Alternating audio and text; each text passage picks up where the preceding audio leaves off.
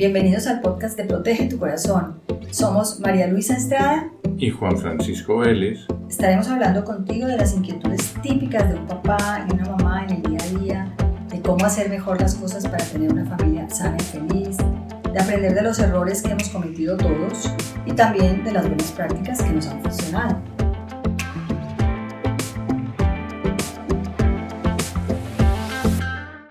Hoy tenemos con nosotros a Natalia. Natalia tiene 27 años, vive en Ciudad de México y nos va a compartir un testimonio increíble de su vida. Entonces, siguiendo dentro de los temas que hemos venido tratando desde el podcast en que estuvimos con Tania y luego con el doctor Gottfried, hablando de problemáticas que se presentan muchas veces en la adolescencia o incluso desde la infancia, pues el testimonio de Natalia viene a complementar toda esta temática. Muy interesante. Entonces, Natalia, ¿cómo estás? Bienvenida. Hola, muy bien, muy contenta de estar aquí con ustedes. Genial. Muchas gracias por aceptar nuestra invitación y pues qué bueno, podemos eh, ir comentando, conversando. Tú ya sabes que aquí el podcast es, es informal, es una conversación. Entonces vamos a ir, de repente te interrumpiremos, pero vamos a tratar de escucharte también toda tu historia. Entonces, ¿quieres agregar algo? ¿Te, gustaría presentarte algo más o, así está bien? No, así también está perfecto. Ya ahorita que escuchen mi testimonio, creo que va a estar mi introducción completa. Exacto, ah, exactamente, así es. Entonces, pues nada, si quieres empezamos, nos empiezas a contar desde más o menos, dices que fue desde los 13 años. Entonces, cuando tú como quieras, empieza. Ok, perfecto. Pues Sí, y los 13 años fue cuando yo tuve mi primer contacto con el alcohol eh, en toda mi vida. Eh, creo que es una edad muy, o sea, yo hoy veo a los niños de 13 años, a pesar de que las generaciones ya han avanzado mucho y ya está como esto de la moda y de pintar, si se ven un poco más grandes, siguen siendo niños, ¿no? A mí me da mucha ternura y tristeza a veces verme, bueno, verme en ellos y decir, estaba muy chiquita, ¿no? Yo me sentía mucho más grande de lo que era y hoy veo que era una niña. Eh, fue esa edad, fue un, como les llegué a contar, un cambio muy radical de ser una niña a querer ser grande, de estar con mis amigas, de hacer pijamadas y ver películas y pintarnos las uñas y salir a patinar a empezar a tomar, ¿no? O sea, fue muy, muy radical este cambio de la noche a la mañana.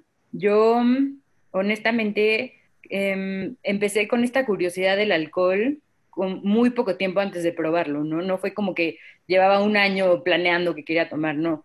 Fue como semanas antes de llevarlo a cabo que se me metió esta como semillita de la curiosidad de, oye, ¿y el alcohol? ¿No? O sea, muy, muy poco antes. Mm, fue especialmente, creo, que porque mi hermano eh, salió de una clínica de rehabilitación, mi hermano es mucho más grande que yo, no mm. viví nada de su alcoholismo con él, porque es medio hermano, pero él habló conmigo, ¿no? Y me dijo que tenía una enfermedad. Y yo me hago que llegó y me dijo eso, y yo lloré así como que mi cabeza me dijo, no, se va a morir, ¿no? O sea, enfermedad lo relacioné con, con morirse. Y, y, me explicó un poco como que del alcoholismo y de la drogadicción, y a mí me dio muchísima pena. Es algo que me acuerdo, que me dio como pena que la gente supiera, ¿no? Que mi hermano tenía esto.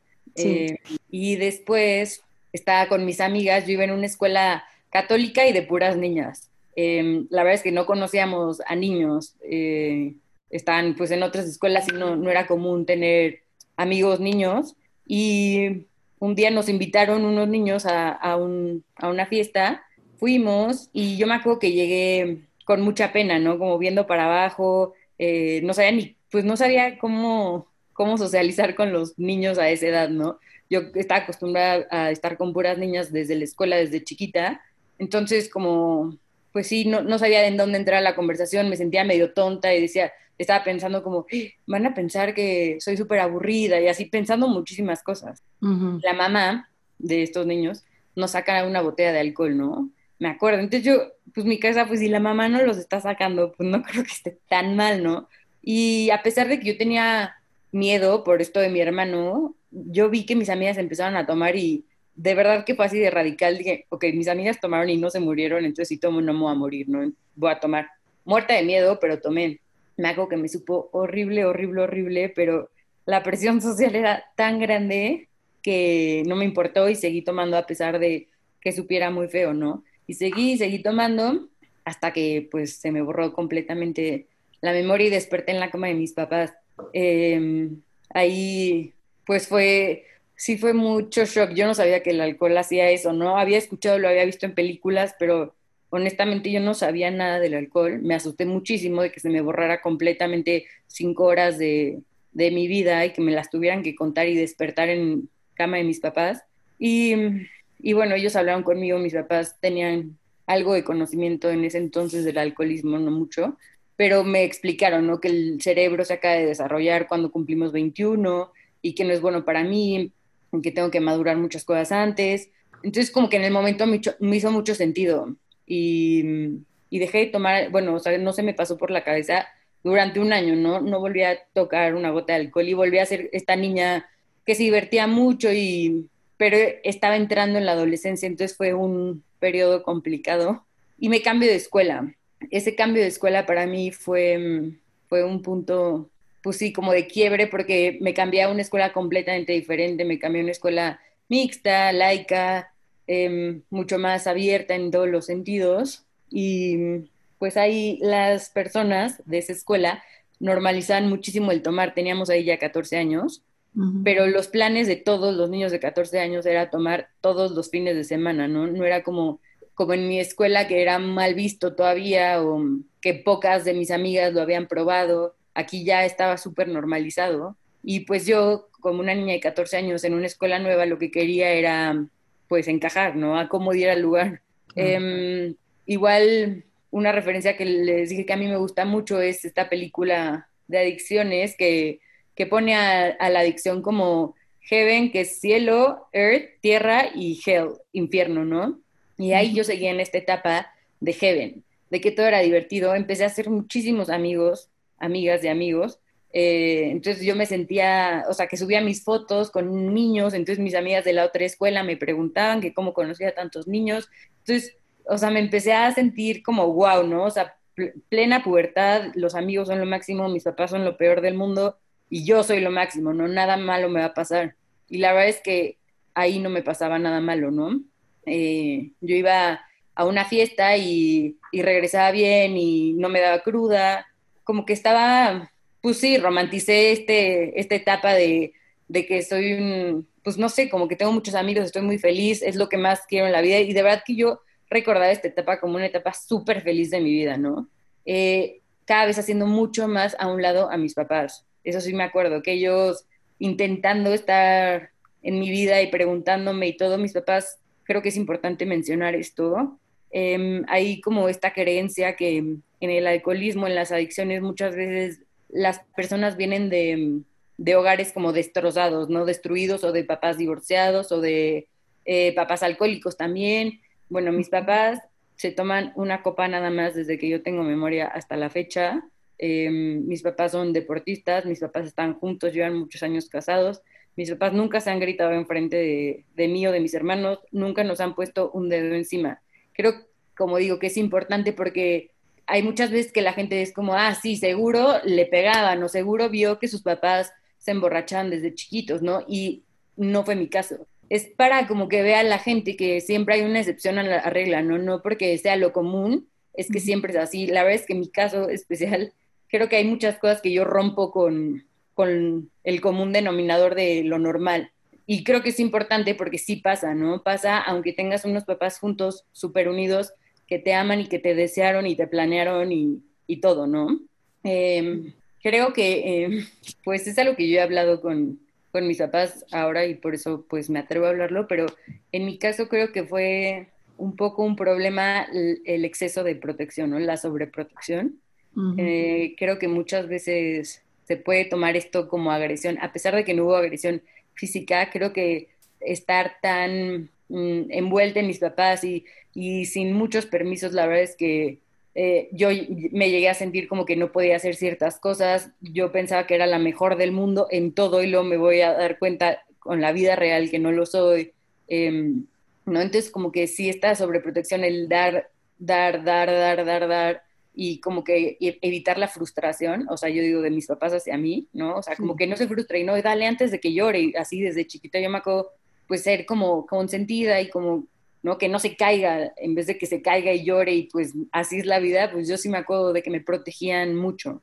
Em, y bueno, eh, cambio de escuela, eh, empiezo pues a hacer este, de esta práctica que era salir a tomar alcohol algo recurrente eh, eh, empezó a hacer algo que yo pues deseaba demasiado, ¿no? Antes era como mm, algo externo, o sea, no externo, sino que no le daba tanta importancia y se volvió desde ahí, desde que tenía 14 años, yo me acuerdo, que se volvió lo que más me gustaba. A mí antes me gustaban mucho los deportes, cualquier tipo, yo he estado, en todos los deportes, ahí se me fue el interés, la verdad, por cualquier tipo de, de deporte o de la música también me gusta y me dejó de gustar sí me gustaba todo relacionado con el, el, alcohol. Si yo iba a ver un partido de fútbol, me encantaba si había alcohol. Si iba a ver un concierto de música, me encantaba si podía tomar.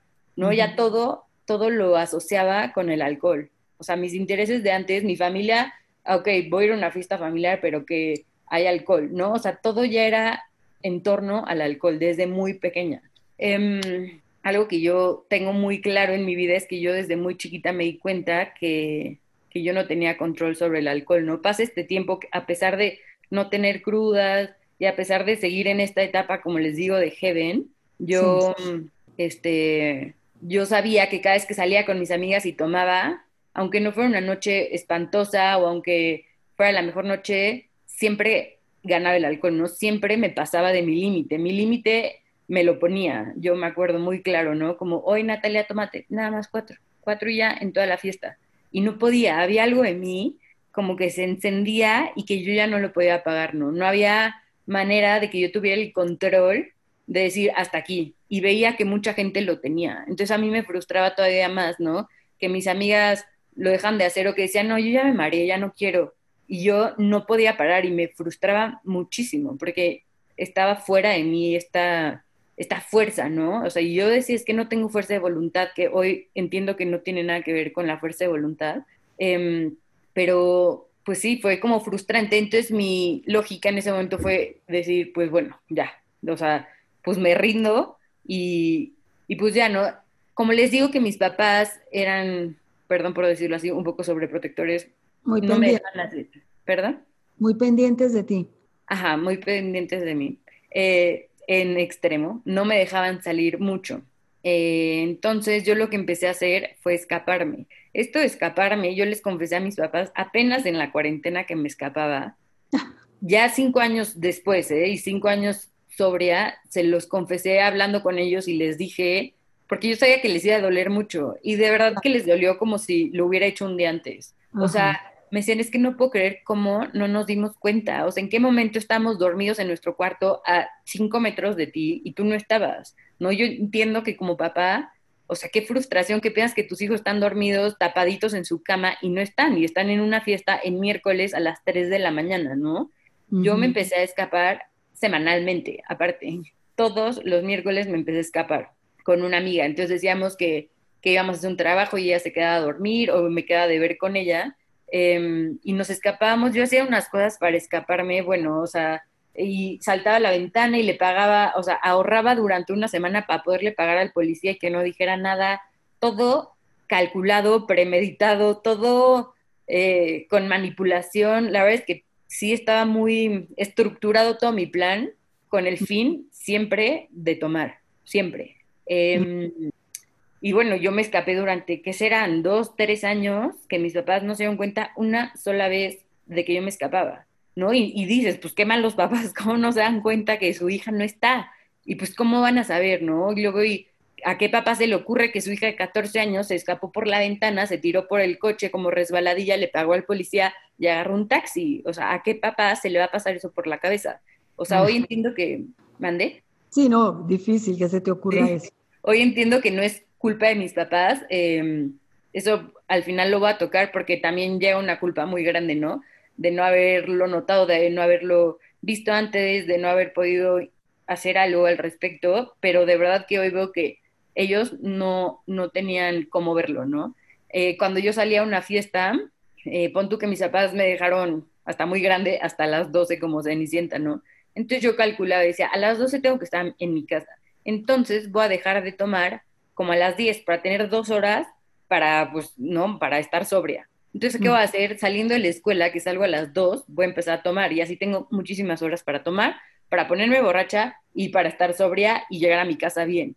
Como mis papás iban a saber que yo tenía un problema de alcoholismo si llegaba sobria a mi casa, porque así llegaba y todo, como les digo, lo calculaba. O sea, llego, salgo de la escuela, corro, voy, compro, tomo, me pongo borracha, tengo todas mis cosas para comer. O sea, de verdad era impresionante cómo yo llegaba oliendo a una cerveza. Y eso decía, tomaste, pues me tomé una cerveza. Y yo podía hablar perfecto, podía caminar perfecto. Y se los juro, cinco horas antes estaba arriba de una mesa con la blusa ahí arriba, eh, hablando mal, cayéndome, pero no sé cómo una parte mía tenía ese alto para que no me cacharan mis papás. No lo tenía para muchas cosas, pero para que mis papás no me cacharan mi consumo, lo tenía.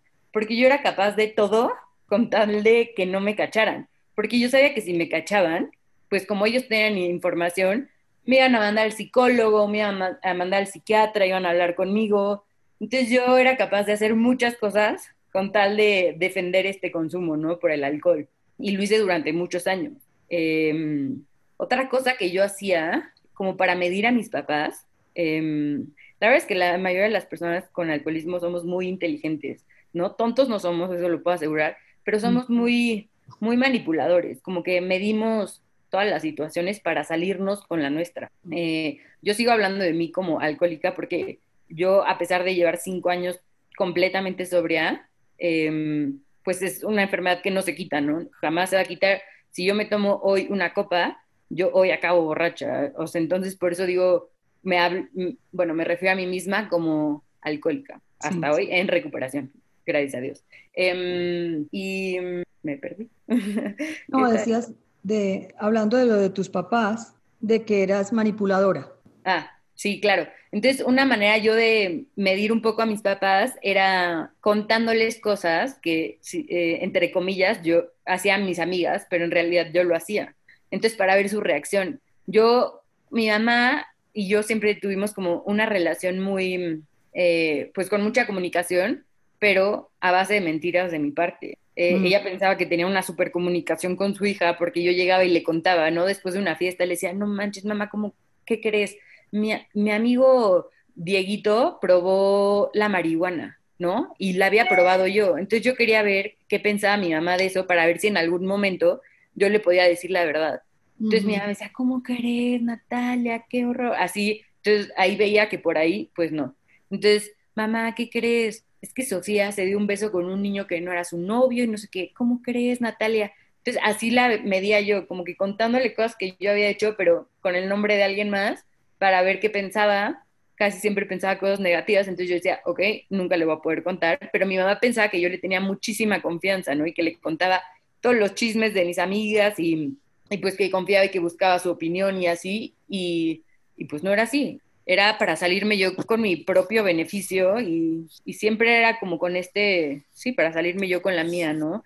Eh, cuando yo llego a recuperación, que falta mucho, pero solo es como un paréntesis, me acuerdo que uno de mis terapeutas me hizo entender que mi relación con el 99% de la gente que estaba a mi alrededor era a mi conveniencia. O sea, yo decía, es que yo adoro a mi papá, lo amo, en serio, me la paso padrísimo con él. Y me decía, en serio, y luego me ponía a pensar, y la verdad es que como mi papá me daba el dinero y yo iba a tomar, yo me, o sea, le decía, ay, papá, vamos al cine, ¿no? Y entonces así yo ya convivía con él y ya podía tener como que esta ganancia a mi favor. Igual con mi mamá, igual con mis hermanos y hasta con mis amigas, ¿no? Como que yo no veía que mis relaciones antes las manejaba a mi favor y a mi conveniencia. Em, eso, que, eso también en recuperación me costó muchísimo arreglarlo, porque yo no sabía en serio relacionarme con las personas de una manera sana y desde el amor, ¿no? O sea, yo lo hacía como que con un fin y, y no relacionarme sin un fin era muy raro. Pero bueno, eh, regresando, em, pues ya estoy como que en esta etapa, ¿no? De Heaven, que ya es la realidad, ¿no? Y ahora empiezo eh, pues a tener consecuencias del consumo del alcohol, que en mi caso yo estuve eh, en seis escuelas, ¿no? Me, nunca fue por, pues por calificaciones en sí, sino por faltas, por conducta, por, sí, pues porque no iba a la escuela, llegaba tarde, porque me salía temprano y, y me estuve cambiando de escuelas, ¿no? Eh, obvio, esto es un megafoco rojo. Perdón, ¿dijeron algo?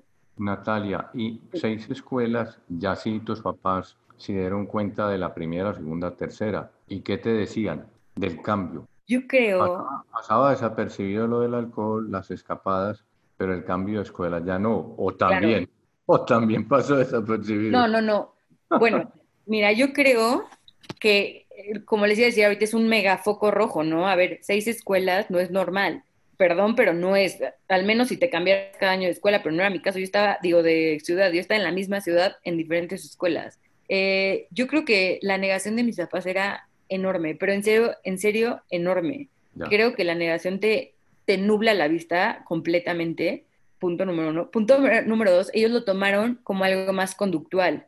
Ellos pensaron, a mí me, me diagnosticaron con, antes de esto, con TDA, eh, que el TDA pues tiene, o sea, un, no sé la verdad exactamente el porcentaje de las personas con TDA que pueden desarrollar alcoholismo, pero es alto, ¿no? Pero en ese momento era solamente el diagnóstico de TDA y pues a mí me costaba mucho trabajo estar en la escuela, concentrarme, este, no pararme y todo esto. Entonces yo creo que lo atribuían a eso. Eh, Sí hablaran, hablaban conmigo y me mandaban, claro, yo estuve en el psicólogo, ahorita pues no lo he mencionado, pero está, en este inter llegué a estar en el psicólogo muchas veces pero yo también los manipulaba mucho, como no, es que la verdad es que era culpa de la escuela, ¿no? Y echaba culpas y no me hacía responsable y trataba como de salirme pues con la mía. Mis papás sí me acuerdo de, que estaban desesperados, ¿no? Ya no sabían pues ni qué hacer, había escuelas que ya no me querían aceptar.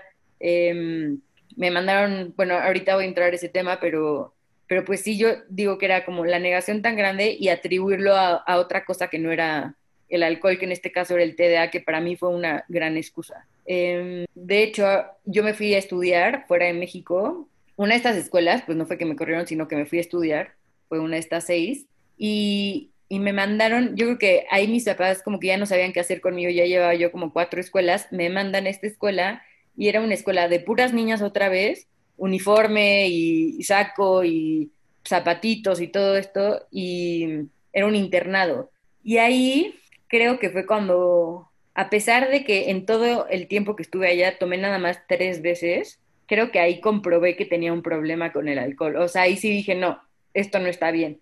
Porque esas tres veces que tomé fue pérdida total, ¿no? O sea, entonces dije, no es no. Y tenía amigas que tampoco tomaban, o sea, no podían tomar y, que, y no tomaban, o sea, porque nos escapábamos de la escuela y así.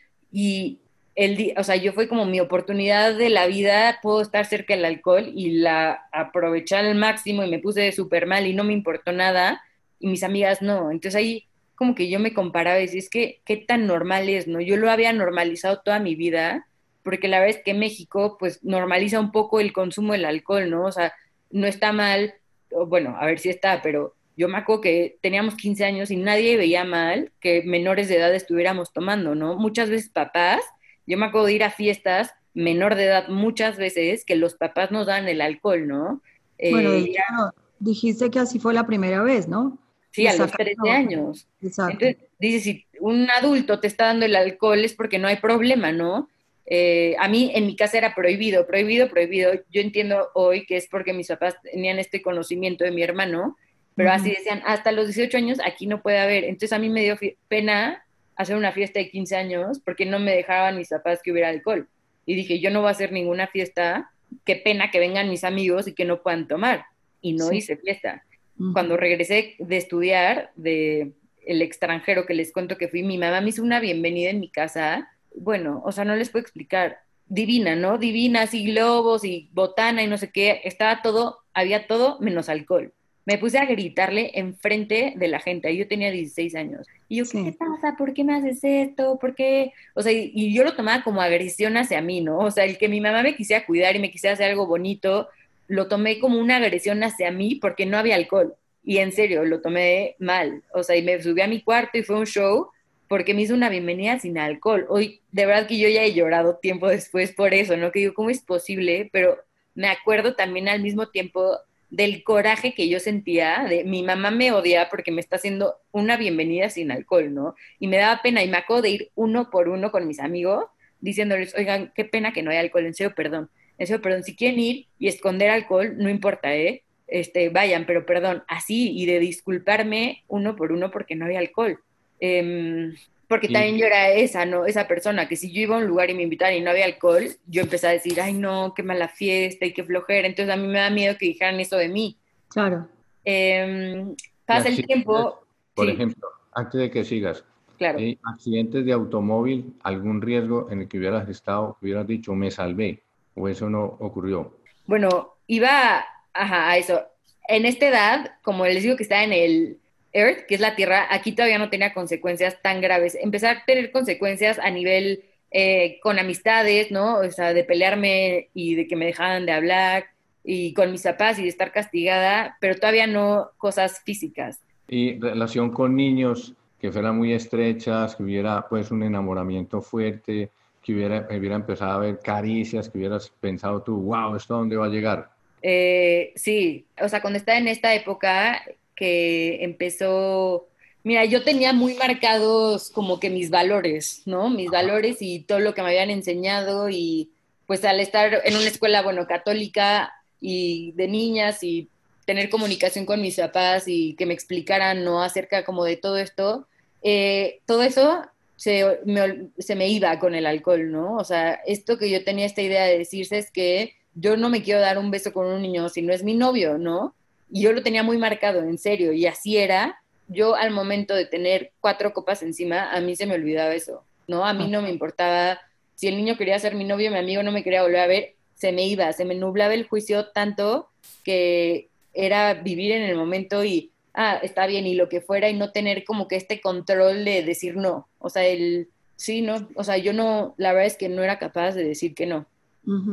¿Y no, te eh, llegó, no te ayudó a tocar fondo una situación de esas, de frustración o de alta vergüenza? Como decir, no más, no, no, no, el alcohol me está llevando como al, a casi a la tumba. Lamentablemente, no. Me encantaría decir que sí y que ah. a la primera dije que sí, que fue mi fondo, pero lamentablemente no. Eh, lamentablemente yo me salté muchos eh, hasta aquí míos. Pon yo tenía, yo tenía muy claro, ¿no? Y yo decía, a ver, yo voy a tomar alcohol hasta el día que yo maneje borracha, porque si manejo borracha, eso es que ya está muy mal. Y me lo saltaba y manejaba borracha y decía, bueno, no, no pasa nada, mejor hasta que choque, ¿no? Empecé a hacer, a ver, yo, yo llegué a chocar el coche, no a lastimar a nadie ni a lastimarme a mí, pero a chocar porque, claro, mi juicio está completamente nublado porque mis reflejos son malos y chocar, ¿no? Eh, decir, yo no, si yo despierto en un lugar que no sepa dónde es, pues yo dejo de tomar. Y me llegó a pasar, ¿no? Y decir dónde estoy, abrir la ventana y desconocer completamente la calle en donde estaba, ¿no? Eh, te digo, como que me hubiera encantado ser tan firme para decir, si pasa esto, ahí sí lo dejo. Y siempre había un pretexto, ¿no? De que no, no era este, no, hay algo más duro, siempre hay algo más fuerte que ahí sí paro y no paraba y me ponía la vara más alta y no paraba, ¿no? Yo les quiero compartir, si tenemos tiempo todavía, una, experiencia que a mí me pasó. Yo tuve una operación em, estética, ¿no? Y en la operación me dijeron, no, o sea, tienes que estar en tu cama una semana sí o sí, no puedes mover los brazos ni de broma, te tienen que bañar. Eh, y no puedes hacer esfuerzos, punto. O sea, no hay de otra. Fumar no puedes fumar en tres semanas, tomar alcohol no puedes tomar alcohol en tres semanas, ¿no? Y mm, ahí ya tenía 10, no, ahí ya tenía, ahí ya tenía 21 años, sí es cierto. Ahí estaba muy cerca de dejar de tomar. Salgo del hospital, llego a mi casa y, y me fui, y me paré en mi cama. Mi mamá me hago que mis papás estaban en su cuarto, me dieron como que lo que necesites, un timbre, tocas, aquí estamos y me paró y me fui a fumar, ¿no? En ese momento, a fumar cigarro. Y saliendo del hospital. Entonces empecé a generar, o sea, mis amigas estaban saliendo y, era fin de semana y así. Bueno, pasaron dos días y me escapé de mi casa. No podía parar. O sea, el doctor me dijo, no te puedes parar, en semanas de verdad no te puedes parar, te tienen que bañar, te tienen que levantar. Venían dos personas a levantarme de mi cama, no sé de dónde, se los juro que saqué esta fuerza para pararme y escaparme de mi casa. Me salté una barda de un metro ochenta, bueno, no, como de un metro setenta, como de, mi estatura, pero me dijeron, no separes las manos del cuerpo. Imagínense toda la fuerza del mundo. Bueno, yo tenía 30 puntos, adiós. Se me desprendieron todos los puntos por mis ganas de ir a tomar nada más. Yo jamás, a ver, yo pensé que mi consumo era muy fresa, la verdad. A ver, soy una niña de casa, de familia, este, no, pues me podía poner muy borracha, pero al final dormía en un lugar bonito y despertaba con desayuno.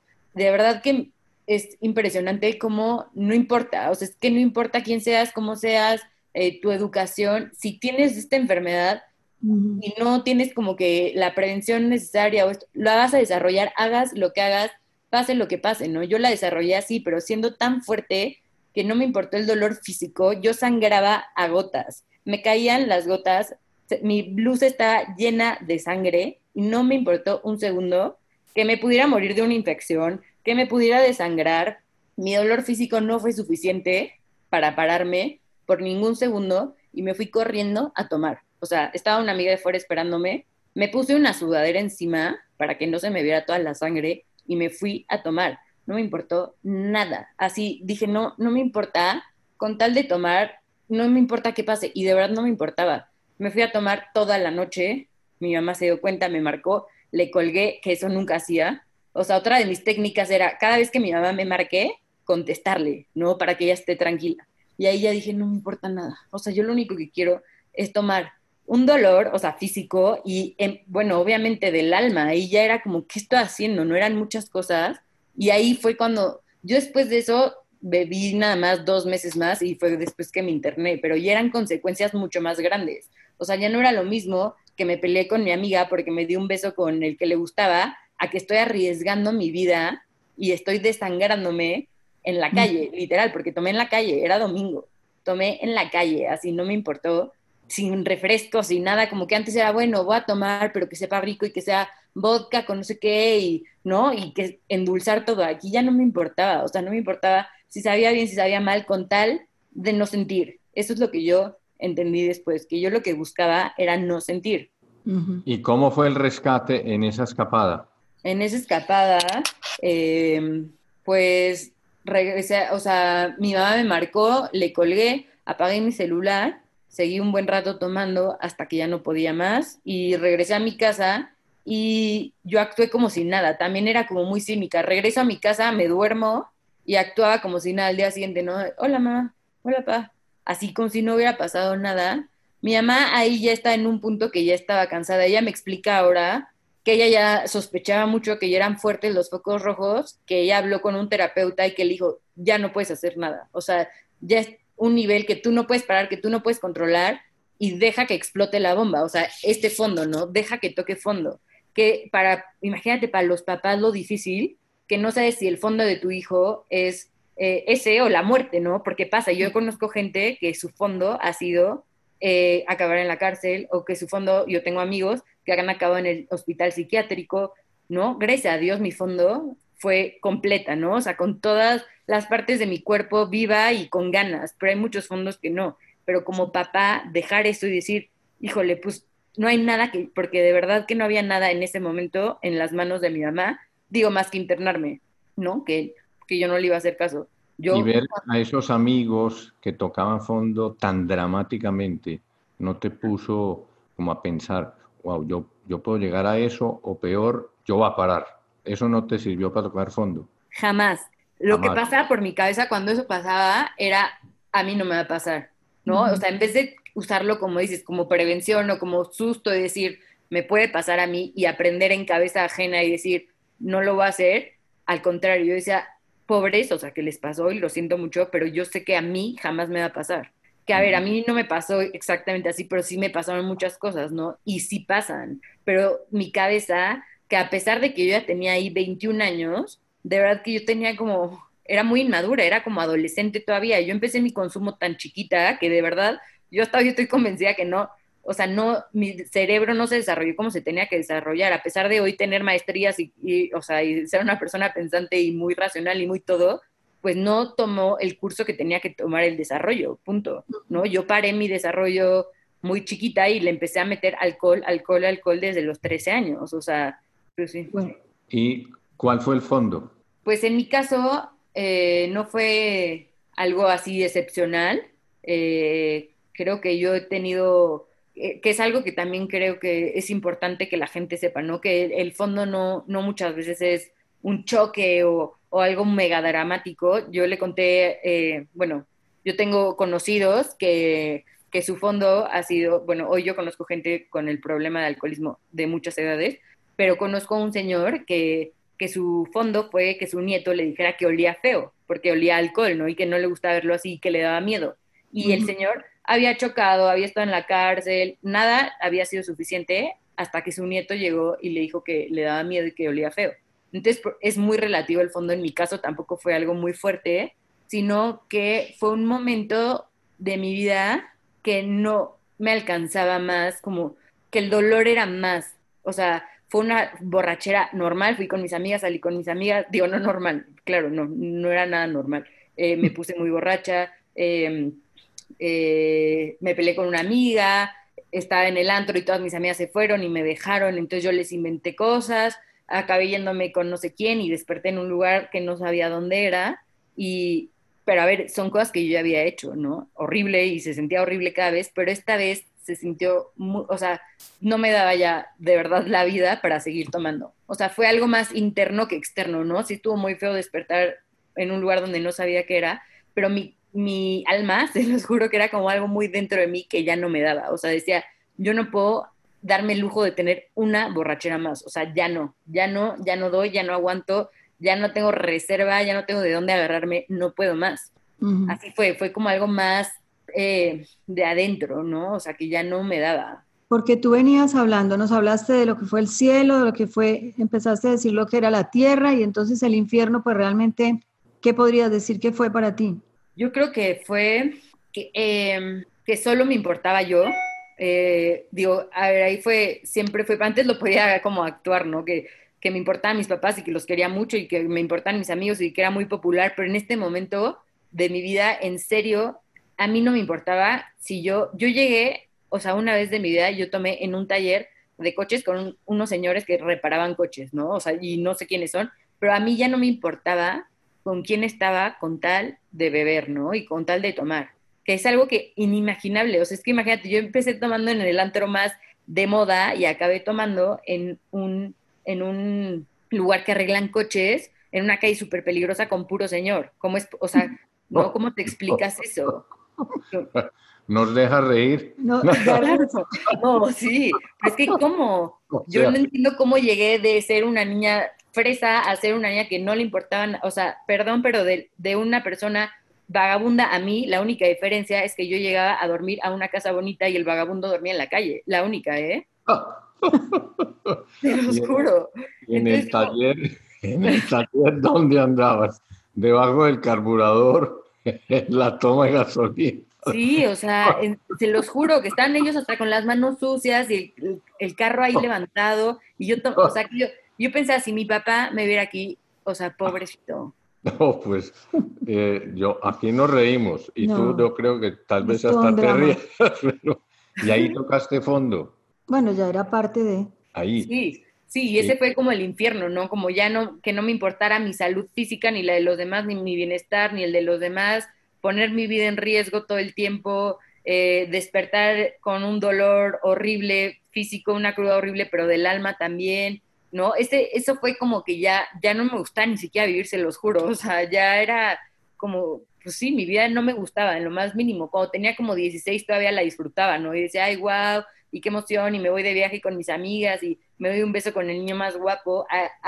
ahí a los 22, que fue cuando dejé de tomar, ahí sí ya no, ya no me gustaba nada, o sea. Y una pregunta, ¿cómo hiciste para ir sorteando el tema académico? Porque no es nada fácil con... No, fue muy complicado. Pues sí fue muy complicado porque yo me acuerdo desde que estaba en tercero de secundaria, de estar en un salón de clases pensando en la fiesta, o sea, pero de verdad, ¿no? De estar en literatura en tercero secundaria y que están ahí leyendo un libro y yo pensando y maquinando cómo le iba a hacer para tomar y a qué fiesta iba a ir y a qué fiesta iba a escoger ir y estar en la universidad también pensando en lo mismo. O sea, yo estuve, de verdad que yo no me acuerdo de otra cosa más que en mi salón de clases que mandándole recaditos a mis amigas y diciéndoles que las invitaba a una fiesta o qué tal, o mandando mensajes, fue bien complicado, en especial juntando mi TDA, ¿no? Entonces como que fueron muchas cosas, yo creo que hasta la prepa fue, híjole, no suerte, pero sí fue, con, o sea, muy complicado sacarla adelante, pero, pero pues sí, con extraordinarios y así, y la verdad, voy a ser súper honesta, yo creo que saqué el lado académico para poder tomar y que no me castigaran. Tengo que ser súper honesta. Pero yo decía, tengo que pasar la materia si no me van a castigar mis papás, ¿no? Entonces, como les digo, que mi problema pues no es de inteligencia, entonces un día estudiaba muchísimo y pasaba, porque si le echaba ganas siempre pasaba, ¿no? Lo que no quería era echarle ganas y pues, seguir con mi vida. Pero así fue. Y en la universidad ya fue bien complicado porque fue cuando mi consumo creció muchísimo más y, que quería, y ya tenía más libertades y de mis papás y ya era más grande. Y ahí me costó más. Entró a la mitad de mi carrera a recuperación, a, un, a una clínica de rehabilitación.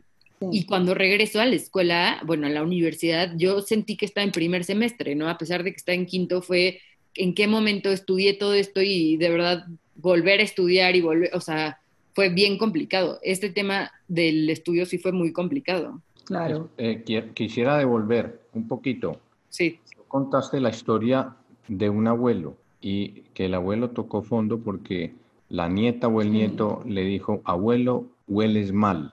Y en tu caso, eh, si, si, si te entendemos bien, como que llegaste en ese taller y pensaste, qué cansancio, qué hartazgo, eh, no sé qué más pudieras decir, pero la comparación que te quisiera plantear es, eh, al abuelo le dio vergüenza y a ti, ¿qué te dio? No, yo creo que al abuelo no le dio vergüenza, yo creo que también le dolió mucho. Te digo que, que lo que a mí me pasó fue el dolor, ¿no? Que a mí me dolió tanto, a ver, fue vergüenza, pero yo había pasado 500 mil vergüenzas antes que no me hacían dejar de tomar, ¿no?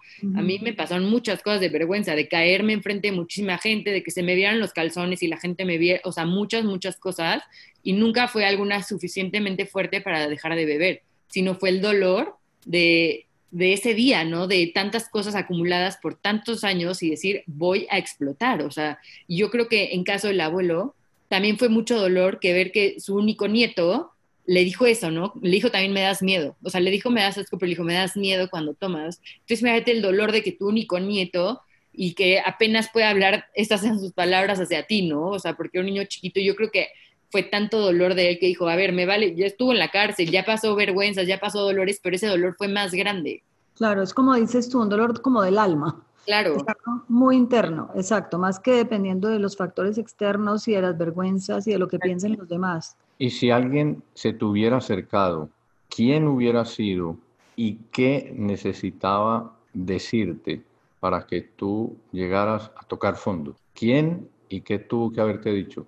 Mm, híjole, yo creo, yo creo que probablemente mi hermano, y lo digo porque él vivió también una adicción. Eh, es posible que alguien que no haya vivido una adicción te pueda entender, pero creo que no del todo. Eh, si mi mamá me lo hubiera dicho, eh, y sé que lo haría con todo el amor del mundo, lo hubiera tomado como, ¿no? Como sobreprotección, ¿no? Como mucha protección o como que no me deja vivir o como que quiere controlar. Si una amiga lo hubiera hecho, tal vez lo hubiera tomado como que, que me está juzgando un poco, no sé, como que creo que mi hermano, a pesar del cariño, porque lo ha vivido también y porque sabe lo que es. De hecho, fue con la primera persona que yo fui, fue con mi hermano. Cuando toqué fondo, ese día le marqué a mi hermano y le dije, no puedo más. Eso fue lo que le dije, no puedo más. Pasó por mí y me fui a internar ese día, ¿no? Y fue porque yo, yo lo pedí. Pero, sí, dime. Y si ahora tú le tuvieras que dar un consejo a unos papás de qué hacer con su hija, ¿qué les dirías para que te ayudaran a tocar fondo o qué le aconsejarías a muchos adolescentes que pueden estar escuchando este podcast? Porque eh, yo incluso diría que antes de tocar fondo, porque el problema empezó desde los 13 años. ¿Cómo se podría evitar eso? Porque fíjate lo que tú dices, tú inteligentemente manipulabas, lo escondías, siempre conservaste como una especie de máscara frente a tus papás. Sí. O sea que hay doble pregunta. Exacto años y cuando ya estabas muy avanzada, esos niveles. ¿qué recomendarías tú? Sí. ¿Qué le recomendarías tú a los papás o a los adolescentes? a los mismos adolescentes. Sí. Pues a los adolescentes creo que hoy les podría decir que que ellos se la pueden hacer como tan fácil o tan difícil como quieran, ¿no? O sea, yo me la pude, yo creo que hay muchas cosas que yo me pude haber ahorrado hoy, a pesar de que hoy entiendo que llegué en una super edad y en un super momento, eh, creo que, a o sea, no, que yo ya tenía tanta información de lo que era el alcoholismo y que yo dentro de mí ya lo sabía, porque ya lo sabía, me pude haber ahorrado algunos años de sufrimiento, estoy casi segura que sí. Pero al mismo tiempo entiendo que los tuve que haber vivido hoy, ¿sabes? Entonces es, eh, es bien complicado. Yo creo que, como dicen, yo hoy estoy en un programa de recuperación, ¿no? Y como dicen, esto es para quien lo quiere, no para quien lo necesita, porque que lo necesite, hay muchísima gente que lo necesita y que tiene un problema con el alcoholismo, pero no todos quieren, ¿no? Creo que si en cero quieren, o sea, el pedir ayuda es básico, o sea, pedir ayuda en esto, escuché el podcast del doctor la semana pasada y este camino es de ida, pero de regreso solo no es bien complicado hacerlo, ¿no? Entonces, la recuperación es un camino de ayuda al 100. A los papás creo que es muy importante la prevención. Yo yo tuve prevención, bueno, me enteré de muchas cosas desde que era chiquita, ¿no? Desde que tenía 13 años, a pesar de empezar a beber a esa edad, mis papás me hablaban de, de recuperación, ¿no? Hay un grupo que se llama Latín, que es para jóvenes, entonces me contaban y yo sabía que existía. Y mucho tiempo yo dije, es que a mí no me sirvió la, la, la prevención porque pues acabé al final en una clínica de recuperación y no, y creo que sí me sirvió porque acabé en una clínica de recuperación a los 22 años, o sea, súper chiquita. Hay gente que no llega o que llega a los 50, 60 con la vida deshecha, ¿no? Entonces, la prevención creo que es muy importante. Em, pues sí, como que a cualquier señal de alarma reaccionar, si eres papá, creo que es muy complicado porque pues te nubla todo el juicio, la negación, pero la prevención creo que es muy importante. También creo que decirles que estén tranquilos porque uno no es su culpa, muchos piensan que es su culpa, yo creo que no es culpa de nadie, las circunstancias que sean, no creo que sea culpa de nadie, y dos, que no hay nada que esté en su poder que puedan hacer como que quitar este, este problema, este alcoholismo. Muchos papás tienen como que la idea de que por ellos, ¿no? O sea, que no es que si yo les doy amor o si yo les doy tal, pues ya se les va a ir el alcoholismo, no, o sea, como que, que ellos pues entiendan y hagan las paces con que no está en sus manos quitar este problema, ya que está avanzado. A ver, si tienen un hijo de ocho años, bueno, empezar con una prevención antes de los 13, ¿no? Porque muchas veces hacen la prevención ya tarde, o sea, ya a los 13, pues ya el niño tal vez ya probó el alcohol y ya no le importó y le importan más sus amigos, ¿no? Entonces hacer como una prevención temprana, o sea, como 11, 12 años, yo creo, más hoy en día. En otra conversación yo te había escuchado algo de que la mayoría de las personas que has conocido empezaron a los 13 años. Sí, yo a las personas que conozco hoy que están en recuperación al igual que yo, te puedo asegurar que el 70% empezaron a los 13, que son unos niños, es muy chiquito. Y, sí.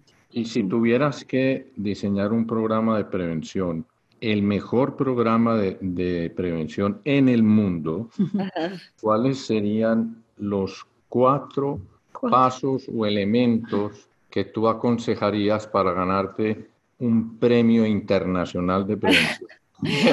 no, si supiera, te lo juro que ya lo hubiera hecho. Me encantaría.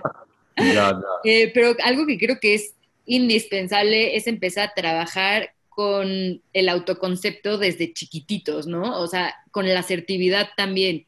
Como que los niños sean capaces de, desde muy chiquitos de decir que no, creo que es importante, ¿no? No caer en esta presión social yo estoy segura que empecé con el alcohol y con el cigarro por presión social, o sea, lo aseguro, porque me acuerdo que me sabían feos los dos, pero todos lo hacían, entonces yo lo seguía haciendo por eso. Entonces, como que no tener como que esta seguridad de, decir, voy a decir que no y no me importa que me dejen de hablar, ¿no?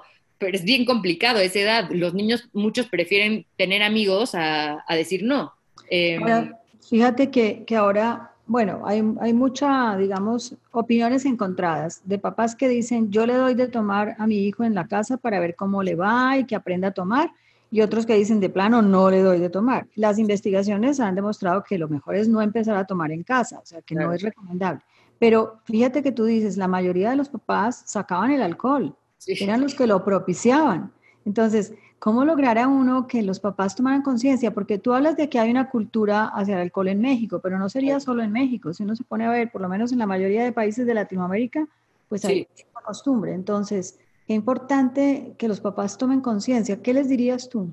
Sí, sí, es súper importante. No, pues es que creo que, que no lo hacen con dolo, ¿no? Los papás ni con maldad de, ay, voy a ser alcohólico a estos niños y a sus amigos. Pues no. Claro que no. No creo que ningún papá sea así, espero. Pero pues que se informen. O sea, creo que es muy importante informarte de que es una realidad. Creo que también piensas que no te pasa a ti, ¿no? Como papá, de, ay, pues hay papás que tienen hijos alcohólicos, pero a mí no me va a pasar porque pues yo eh, tengo a mis hijos en súper buenas escuelas o yo los llevo de viaje, no sé, cosas que puedas pensar y que pienses que no te pase. Yo sí estoy en contra, la verdad, de que los papás a esas edades saquen el alcohol eh, de sus hijos, ¿no? Y que les permitan beber en su casa em, a esa edad, al menos. Ya si un poco más grande crees que es lo correcto y prefieres, pues ya es tu decisión, ¿no? Yo en lo personal, pues no, no me sentiría cómoda pero a esa edad tan chiquitos, pues al menos que se informen de lo que hace a nivel orgánico, ¿no? O sea, en el cerebro. Si no quieren saber qué pasa con el alcoholismo o quieren saber qué pasa con las conductas, no importa, pero que, se, que vean lo que pasa en el cerebro con el niño cuando está en desarrollo y que, que ingiera alcohol. Claro, además de que te echas la responsabilidad porque tú no sabes de los niños que están en tu casa cuál va a desarrollar el problema. Claro, Exacto. yo creo que esa señora que me dio, o sea, no se imagina hoy que llevo cinco años sobre y que la pasé muy mal y que no lo hizo con esa intención, pero tienes que, o sea, tienes que saber y de verdad es que pasa, o sea, y tal vez no a todos, pero a cualquiera. Entonces, permitir eso, yo creo que, híjole, o sea, cada quien yo no lo haría. La verdad es que se me hace un poco irresponsable más porque sí, sí es un boom a nivel orgánico, a nivel neuronal, hormonal, todo, o sea, como que no, sí, son muy chicos. ¿A ti te hubiera servido estar en un taller de Protege tu Corazón, que los tenemos, donde se pone la alerta en, muchas posibles consecuencias y, tienen que ver con lo de el cerebro, eh, el cuerpo, lo social, eh, lo académico y otros, y otros aspectos. ¿Te hubiera servido eso? Porque, por ejemplo, el, el ambiente social de que en una casa a los 13 años los papás estén eh, ofreciendo alcohol, eso es una tremenda presión. Claro. No es que te digan los, los, los hijos o los invitados, mira, de, tómate, tómate este whisky o esta ginebra o este vodka. El, hecho solo de llegar a una casa donde hay botellas, copas y hay olor, ya eso es una presión muy fuerte. Claro. Y, y tú, ¿tú qué le recomendarías a alguien que se encontrara con lo mismo, aunque nadie le hablara nada? Pero yo creo que la, la pregunta, porque es un poco de hasta dónde sirve escuchar conferencias o talleres de prevención, hasta dónde sirve si uno ya tiene el problema. Eh, mm. Si uno ya tiene el problema, yo creo que sirve para no hacerlo tan grande y tan catastrófico como podría ser. Yo creo que sí es importante, a pesar de que tengas el problema prevención, 100%. Pero la temprana, o sea, estos talleres o pláticas, no sé qué tengan, creo que es muy importante, pero pero, o sea, como dice, ¿no? Prevención, o sea, antes de que ya estés en plena adolescencia, que odias a tus papás y si tus papás te recomiendan el taller les vas a decir que no, porque todo lo que te digan está mal, ¿no? Y porque tus amigos prefieren estar en TikTok que estar escuchando un podcast o viendo un taller o así. Entonces yo creo que eso va, sí, creo que es 100% y creo que a mí me hubiera ayudado mucho y que a mucha gente le ayuda, pero antes, ¿no? O sea, antes de, hoy es bien complicado, hoy los niños bien chiquitos ya les importan otras cosas y ya ya quieren ligar y ya quieren salir y ya quieren la fiesta y todo. Entonces sí tendría que ser mucho antes esta prevención. Yo creo que sí ayuda y sí, sí hace un cambio, bueno, radical en cualquier persona. O sea, y sí creo que hay, hay personas que no han desarrollado la enfermedad por tener una buena prevención. Yo creo que sí. Sí estoy segura que si la tienes, la desarrollas. Pero sí hay, yo tengo, por ejemplo, un primo que tiene la prevención desde que tiene 10 años, ¿no? Mi, y su hermano grande tiene alcoholismo. Hoy, gracias a Dios, está en recuperación. Pero ese primo hoy tiene, que tendrá 20, está en la universidad y vive en Alemania. Y hoy no ha querido probar el cigarro, hoy no ha querido probar porque no ha querido. A ver, yo sé que es un extremo y que existe el alcohol, pero él hoy tiene la capacidad de decidir que él no quiere porque tiene miedo, porque genéticamente pues puede tenerlo, ¿no? Por su familia. Entonces, hoy él tiene la capacidad de decir, estoy en la universidad, vivo en Alemania, pero no lo quiero probar. Hoy no, o sea, ¿sabes? Entonces, no fue como, o sea, él tiene el poder de decisión. Siento que muchas veces, a pesar de que yo lo tenía a los 13 años que empecé, en realidad no lo tenía, porque era una niña que no tenía nada de autoestima, era una niña que quería hacer lo que hacía todo el mundo. O sea, entonces como que darles esa fuerza de decidir desde muy chiquitos y que vean que sí pueden ellos decidir por su vida, creo que es muy, muy importante. Sí, tú mencionabas el autoconcepto y al mismo tiempo que eras una niña mimada, que te lo daban todo, probablemente no te ponían muchos límites. Y acabas de mencionar eso. Y tú, ¿tú qué le dirías entonces a los adolescentes que te escuchen acerca del autoconcepto y la autoestima? O a los papás. Pues, híjole, creo que es un, creo que es un tema muy importante, ¿eh? o sea, el conocerte a ti mismo y el ver cómo eres es muy importante porque si no te crees todo lo que piensan los demás, ¿sabes? O sea, y adoptas cosas que ni siquiera son tuyas y te empiezas a formar como que una personalidad que en realidad no es tuya.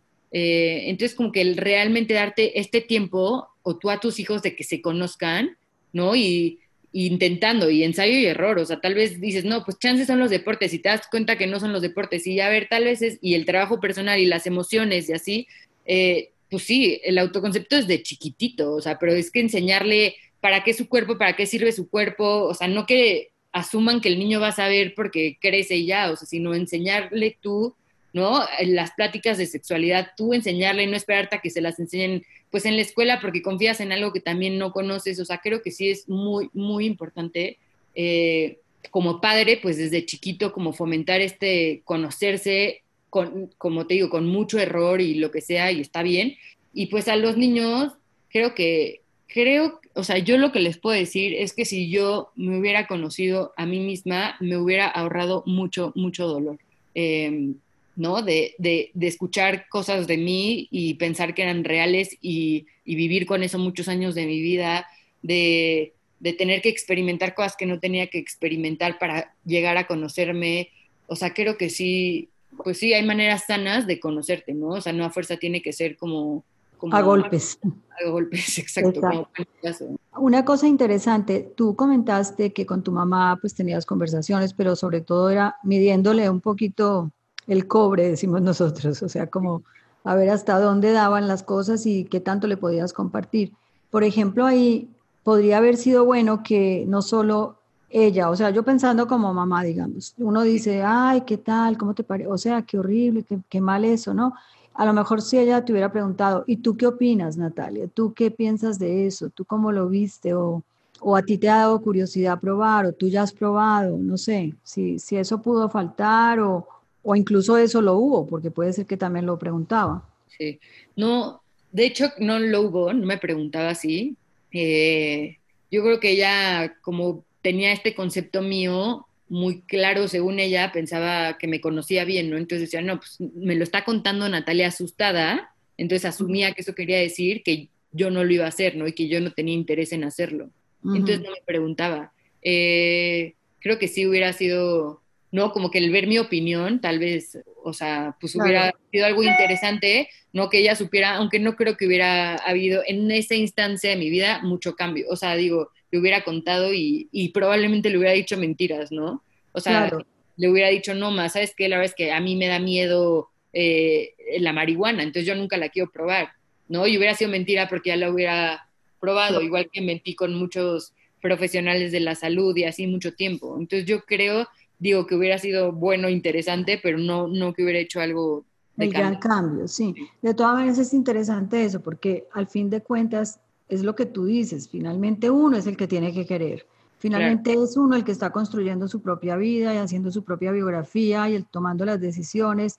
Y, y, por eso, aunque los papás suelen echarse la culpa muchas veces de estas cosas, pues también hay culpa, o sea, es una cosa de, de, muchos, muchos aristas, muchos muchos lados, no, no es uno solo, no es una, son muchos factores, ¿no? Porque está el social, está el familiar, está el personal. Entonces, sí, o sea, de todas maneras, y al fin de cuentas, el que tiene que querer es el que está teniendo el problema, ¿no? El que tiene la, adicción, y tiene que ser una decisión. Pero bueno, lo que tú dices también es muy cierto, o sea, en el fondo tú has sido una privilegiada porque pues llegaste a, encontrar la solución a los 22 años, cuando hay gente que incluso llega a los 80 y nunca la puede superar. Claro.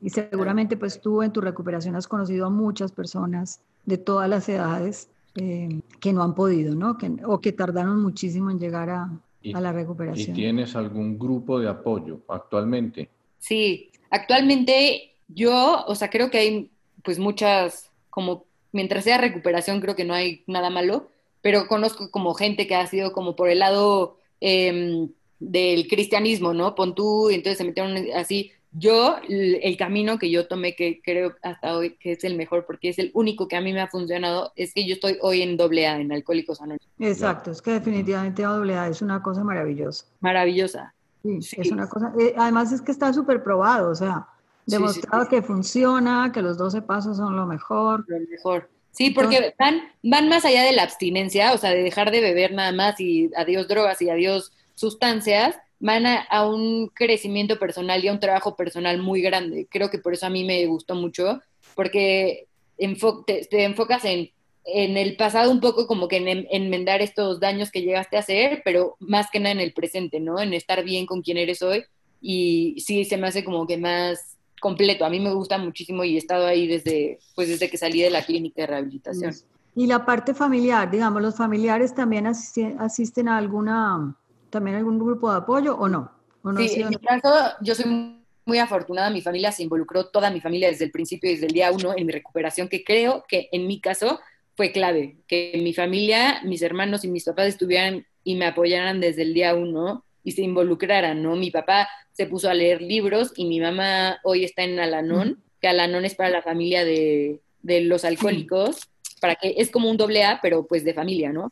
Y pues sí, han estado como, es, es muy importante, como vivo al final con mi familia, o sea, como vives con tu familia, pues son tu, pues tu apoyo, ¿no? Y son una pieza clave en la recuperación. En mi caso así fue, y ellos sí están como que en, ese, en la clínica también asistían a las pláticas, em, te digo, leían libros, iban a la NON, van a mis aniversarios cada que cumple un año, o sea, están muy involucrados. Creo que es muy importante para ellos también, porque para ellos es un cambio muy grande también que alguien entre a recuperación. Muy importante, buenísimo. Si, tuvieras ahora un auditorio imaginario de papás, de, tus amigos, a los que tú, los que tú frecuentabas, y que hubiera ahí 25 papás, imagínatelos. Después de haber vivido lo que has vivido, que nos has contado tan claro, tan, tan, tan auténtico, ¿tú qué les dirías a esos 25 papás ahorita? ¿Y en qué tono se los dirías? De esos que invitaban a sus casas a los amigos de los hijos y que además ponían todos los licores disponibles a los 13 años. Sí. ¿Qué les dirías a papás que tuvieran hijos de 12, de 12 años? Porque... diría que, que hoy entiendo que pues que no tenían y no tienen tal vez todavía la información necesaria para saber que propician un, un daño eh, en las personas que no es obviamente su culpa, porque si no hubiera sido con ellos, probablemente hubiera sido con otros papás, ¿no? O en otra situación, pero que en mi caso, eh, pues mucho de mi alcoholismo, pues eh, se aumentó por eso, ¿no? Por tener la comodidad, o sea, fue, me la hicieron más fácil, así les diría, como que hicieron más fácil mi alcoholismo y que creciera. Eh, no, no es por culparlos, obviamente, pero pues yendo a sus casas, pues me dejaban beber más fácil, ¿no? No tenía que demostrar que era mayor de edad cuando no lo era, que pues que sí, que entiendo que no lo hicieron con ninguna mala intención ni con ninguna maldad, pero que pues que si tienen nietos en algún momento porque ya crecimos, que pues que se informen, ¿no? Porque a nadie le gustaría que su nieto a los 13 años esté bebiendo. Hoy no se los diría enojada, creo que mis papás sí. yo hoy no, yo hoy entiendo que no, que fue como tenía que ser, pero, pero que es un problema que, que pues, probablemente de esos 25 papás hay algún otro con un hijo alcohólico también, ¿no?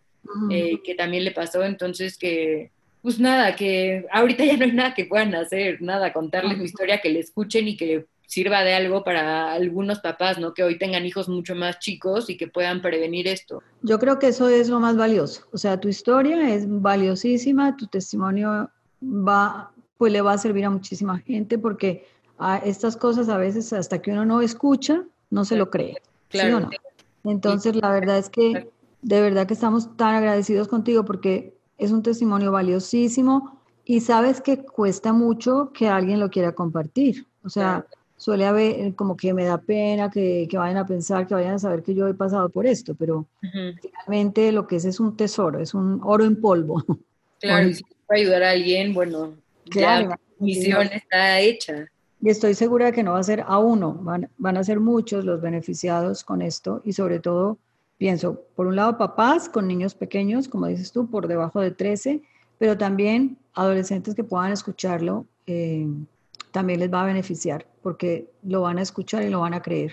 Van a creer que sí es posible que te pase, que a cualquiera le puede pasar, cualquiera puede desarrollar la, la enfermedad. Y, y, pues nada, buenísimo. O sea, de verdad que muchas gracias por, por tu compartirnos toda esta historia. Habría mucho más para conversar, porque además sí, súper amena para contarlo además. Lo cuentas que te tienes, lo tienes a uno así enganchado, ni un minuto de, espabilar, la verdad. Totalmente. Sí, es increíble. Lo cuentas de una manera súper bien. O sea, podría hacer un guion. Luego, luego, empiezo a hacer mi película. Exacto. película de tu vida, exactamente. Nos quedaría un punto por, por ver y es el tema de las amistades, ¿no? De cómo ninguna amiga, o, hay amigas también que desarrollaban el problema o no? Eh, de mis amigas, qué chistoso. Mira, de las de la primera escuela les perdí la pista porque pues yo empecé a cambiar mucho. Em, pero de mi grupo de amigas, desde que tengo 16 años, somos un grupo de 10 amigas y de esas 10 amigas, al menos 5 estamos en... Ah, fíjate, bueno, es todo, un tema también, o sea, este es otro tema completamente diferente y bien grande también, pero creo que sí, pues sí, no, no, no creo que sea casualidad, ¿no? O claro. sea, este, esta frase de Dios los hace y ellos se juntan, pues fue en mi caso. Exacto, y además difícil que de ahí saliera ayuda, porque todas estaban en las mismas situaciones. E, esas amigas se volvieron amigas tuyas después de que tú empezaras a beber o venían de antes. Exactamente, cuando yo ya empecé a beber, fue son mis amigas de hace 10 años, eh, bueno, no desde que tengo 10, bueno, sí, 10, ya tengo 27, pero las hice ya como con mis intereses, ¿no? Que mi interés era salir, conocer niños, ir a fiestas, ir a antros, entonces así nos juntamos. No son mis amigas desde chiquitas, ah, son mis amigas de hace 10 años. Y de esas, te digo, 5 están hoy en doble A, pero de estas 5 que sobran, dos tienen el problema y hoy no están en doble A, ¿no? Y tienen problemas ahora con drogas. Ay, pues muchísimas gracias Natalia, de verdad. por invitarme. No, encantados, encantados de haber contado contigo y ojalá tengamos la oportunidad de vernos en persona eh, en alguna de nuestras visitas a Ciudad de México. Sí, estaría padrísimo. Muchas gracias. Bueno, pues, a alguien. Bueno, pues un abrazo y que estés muy, muy bien. Igualmente, saludos. Bueno, un abrazo. Adiós, bye.